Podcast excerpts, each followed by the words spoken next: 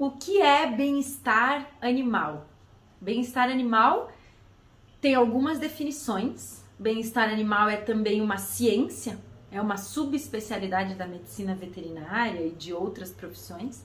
Então, se, se chama de ciência do bem-estar animal, há muita pesquisa envolvida nisso, né? Bem-estar animal tem alguns conceitos, mas o conceito mais aceito ainda e consensual na comunidade acadêmica é um conceito de 1986 do professor Donald Bloom.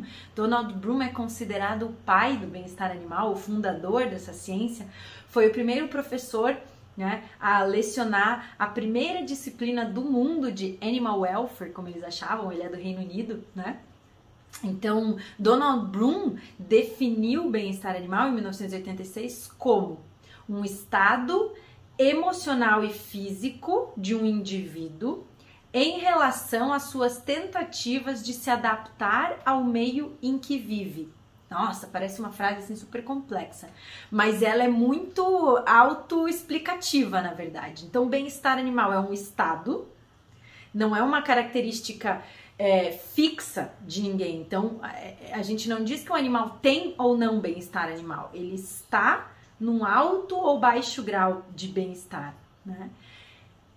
Estado mental e físico, porque a gente quer avaliar todas as condições corpóreas e o psicológico do indivíduo né? É como ele está se sentindo né? em relação às tentativas de se adaptar ao meio em que vive. Então, bem-estar é uma característica de cada indivíduo relacionada com o quão bem ele está vivendo com o que ele tem. Então, bem-estar não significa se o animal tem tudo o que ele precisa, ele está bem. Então, eu não vou avaliar o ambiente necessariamente de um, de um animal para saber que ele está bem. Eu preciso avaliar o indivíduo naquele ambiente porque diferentes indivíduos lidam com situações desafiadoras de formas diferentes. Faz sentido? Então, assim, dois gatos vivendo no mesmo domicílio, por exemplo, com exatamente as mesmas condições de vida, podem ter graus de bem-estar diferente. Um pode estar se sentindo melhor, se adaptou melhor àquele ambiente do que o outro indivíduo. Então, bem-estar sempre é uma avaliação que a gente faz individual de cada gato, de cada cachorro, de gato, cada humano, cada vaca, né? Então, óbvio que a gente observa o que o indivíduo tem no seu ambiente, mas a gente tem que saber também quais são as relações, quais são as expressões emocionais que ele está demonstrando, né? Como que ele está de fato se sentindo com a vida que ele tem. Um outro termo que eu acho que facilita a nossa compreensão, que é sinônimo de bem-estar animal, é qualidade de vida.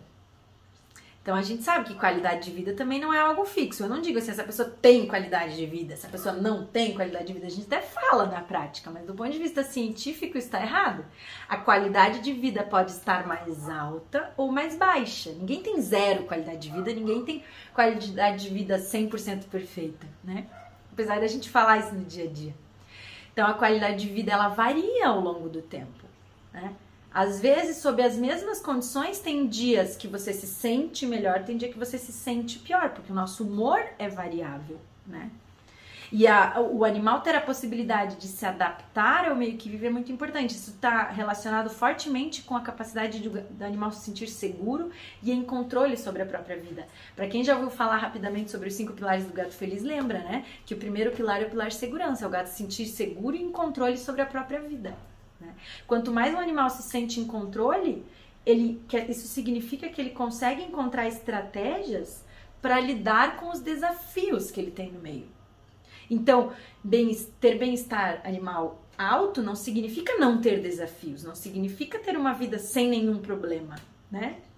Significa que os desafios que ele enfrenta, ele consegue lidar, ele consegue resolver, ele consegue superar. Né? Então, desafios positivos é uma coisa que ele vai lá, pensa, aprende, se adapta e fica bem, mesmo frente àqueles desafios. Tá fazendo sentido?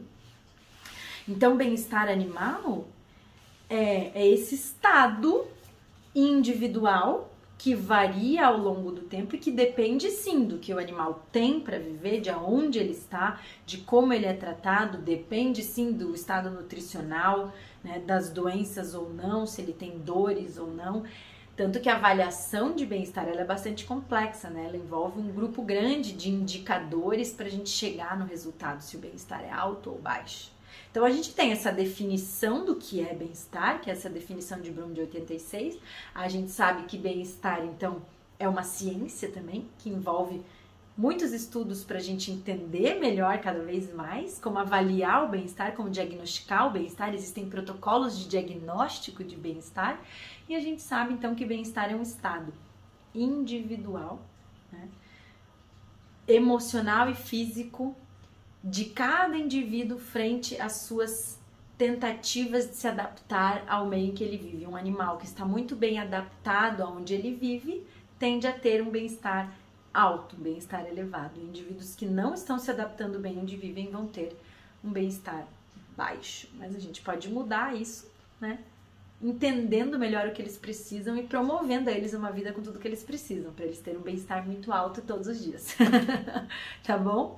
Um beijo grande, nos vemos no próximo.